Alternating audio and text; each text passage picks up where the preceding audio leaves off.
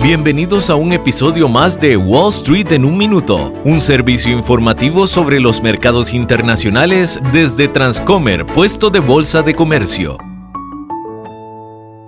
Hola, soy Juan Carlos Garreta, corredor de Transcomer, puesto de bolsa de comercio. Los Estados Unidos sufrió su primera rebaja de calificación crediticia en más de una década. El martes pasado, Fitch proveedor líder de calificaciones crediticias, rebajó al país de AAA, que significa perfecta, a AA+, que significa casi perfecta. Fitch atribuyó la rebaja a los enfrentamientos políticos sobre el límite de la deuda nacional y a las resoluciones de último minuto. La rebaja de la calificación crediticia puede elevar el costo de endeudamiento de un país, o sea, los intereses que deba pagar por la deuda. También pueden hacer que la compra de deuda americana, como bonos del Tesoro, parezca más arriesgada. La secretaria del Tesoro, Janet Yellen, dijo que está en total desacuerdo con la rebaja y el consejero delegado de JP Morgan, Jamie Dimon, dijo que la decisión de Fitch no importaba y que era ridícula.